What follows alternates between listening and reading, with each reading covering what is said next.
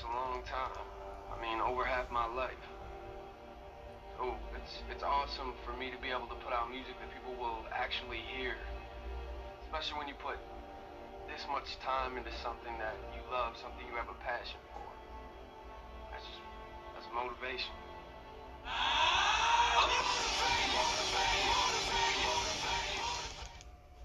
Inspired 365, what is up? I don't own the rights to that song, but it's one of my favorite artists, NF, song Motivated. So thought I would try that intro. How you doing today? Today's April 20th. I think this might be my seventh or eighth podcast, so kind of cool. It's kind of working out. Hope you guys enjoy it. If you do, share it. Uh, Facebook, Instagram, whatever.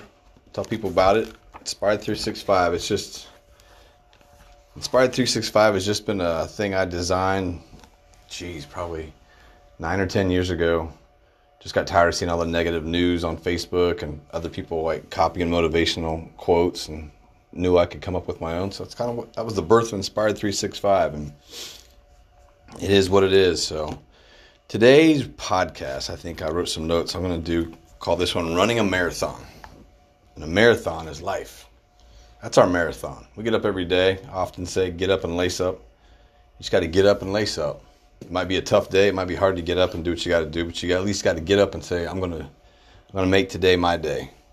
And uh, it's kind of what this podcast is going to be about, about a marathon. Um, I know sometimes in life, our marathon might be work related. Our marathon might physically be, you know, a marathon or training for something, or you want to build a relationship. You want to build you know, a better you. And you gotta, when you're running that marathon, you don't need to look at others, their goals and their workouts to be yours. I think I had a, a podcast I did earlier on that where I was at the gym and a workout I was doing and I was increasing my weight and then I was doing more reps and I load my reps and was coming back down. I think they call it a pyramid sometimes, but someone could have walked by me or even during my workout and said, you know, man, he ain't lifting much. Or his marathons, he's not running his marathon very hard. Well, they don't know your story. They might only seen you for a half hour at the gym, or even people that are in your day to day lives. They might see you on social media and they're seeing that, oh, everything's fine. People comment about that all the time with Sarah and I. They see our pictures and you guys are so perfect. And I jokingly say, oh, we ain't perfect. Sometimes I might go ahead and take a picture of us arguing because we're not perfect. But you, you see our marathon or our life and you think it's perfect, but you don't know our history unless I've told you or unless you've lived it with us. You don't know what we've went through to get to where we're at.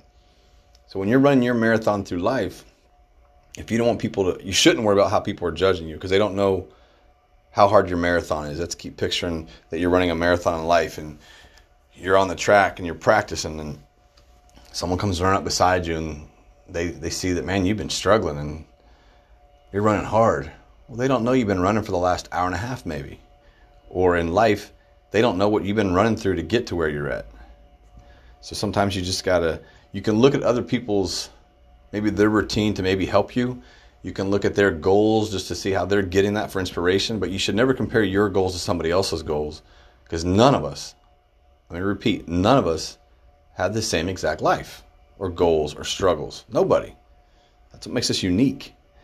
And uh, like your equipment in life can also be just the things that you have to use, whether it's your diet, whether it's your routine, whether it's just, I don't know, things about your life.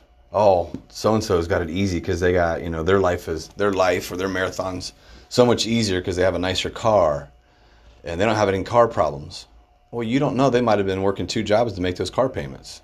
So comparing your your car to their car isn't really doing you any benefit because you don't know what it took for them to get that car. Just a, a thought I'd throw in there. Um, let's see. And that's the thing too is you're running a so-called marathon through life. Picture you're running down the track. All of a sudden it turns into a cross-country track. You're off the track and now you're running through the woods because that's just what the course of your life has taken you. If you gotta, if you end up going through the course of life your marathon and you're, now you're running through the woods and you trip over something, that doesn't mean you have to stay there and stay down. You know, you always hear that quote from other motivational people, you know, you fall down, just keep getting back up. And it's true, just keep getting back up because the more you fall down, the easier it's going to be to get back up. I know that might sound contradicting, but what I'm saying is if you keep getting up every time you fall down, it's just going to be you're going to be you're going to become stronger. So getting up is going to be a little easier. And just because you fall down doesn't mean you failed at something. That just means you, you might have to take a break. You know, we all need a break sometimes. Um, you fall down in life in your marathon, you trip up. Hell, look around. Your shoelaces might be untied. Um, you might have tripped on something you didn't see, you know, in your way. All right, we'll take a break, lace up, get back up, and keep moving on. Um, when you're running this marathon in life, you really shouldn't use your rearview mirrors unless you use them for motivation. You know, you shouldn't look back and say, "Oh my God, look how much further I got to go," compared to where you know I've only done, I've only gone this far. I've only ran this much in my life of marathon. I got so much more to do to get to that goal. Well, instead of looking at how much further that, you know, looking down the road and it looks like it's so further away, in theory, you're closer than you were the day before. In theory, you're closer than you were the day before. And even if you fell down through this marathon of life, you fell down on Tuesday, you had a bad day. Well, guess what? I'm a lot further than I was a year ago. Literally, you know. So, when you're running through your life and your marathon and you're struggling, we all got struggles. We're all going to fall. But you just got to keep running. You got to keep lacing up and getting up. You got to keep fighting that fight because ain't none of it perfect. But we just got to work on getting as as close to perfection as we can. And ain't nobody gonna run for you. Let me add that. When you're running through this marathon of life, no one's gonna run for you. Absolutely not. They might help you along the way. They might run along with you and give you some encouragement. No one's running my life for me. No one's running my marathon for me. So that's all I got. Stay motivated, be inspired 365, and just keep on working on you. Keep on being better and keep on moving. I love you guys. I'm out.